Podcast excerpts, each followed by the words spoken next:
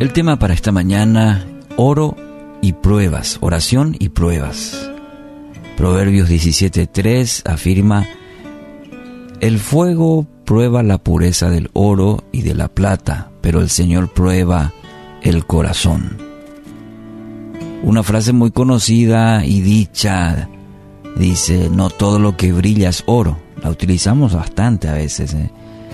Eh, para expresar eh, la idea de que a veces podemos frustrarnos cuando nos damos cuenta que en realidad una situación o alguna relación al final no era lo que parecía.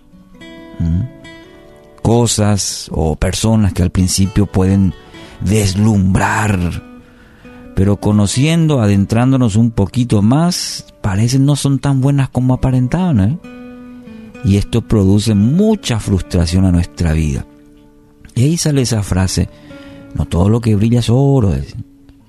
Es importante que busquemos dar una buena impresión, refiriéndonos a, cada uno de nosotros, a, a mostrar a eso.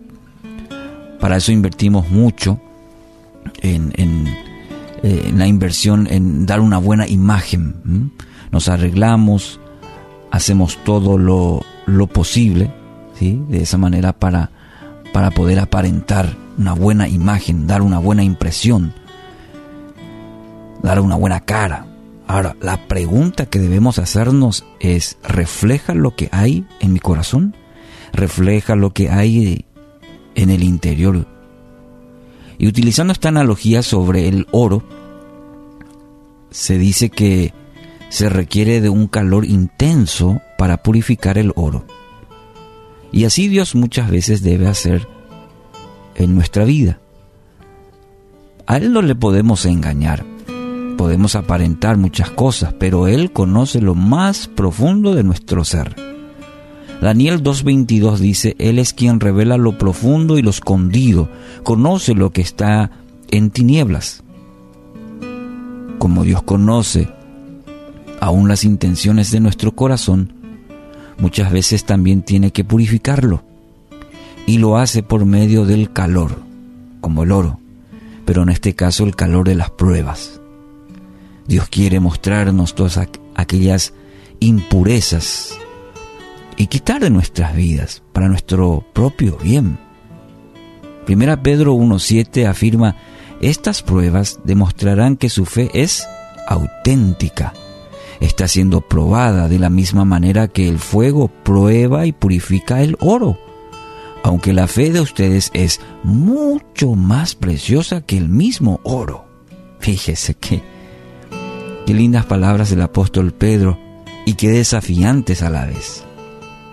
Entonces, mi querido amigo, amiga, su fe, al permanecer firme en tantas pruebas, les traerá mucha alabanza, gloria y honra en el día que Jesucristo sea revelado a todo el mundo.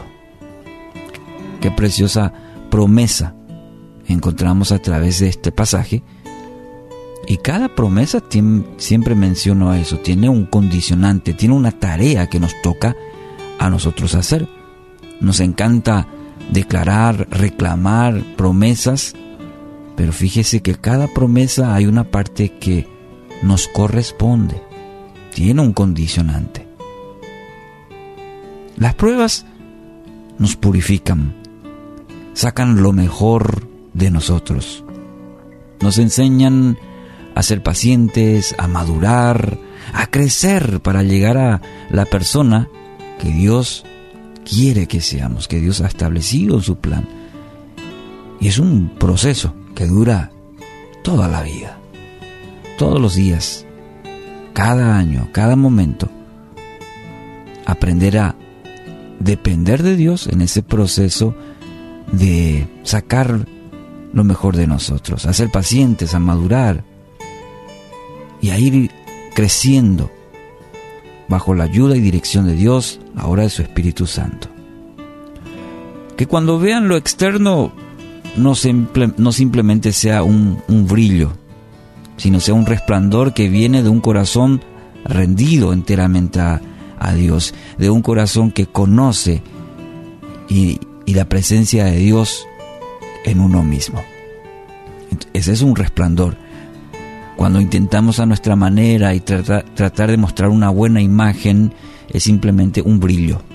Pero Dios quiere, según su palabra, que seamos luz, resplandor de su presencia.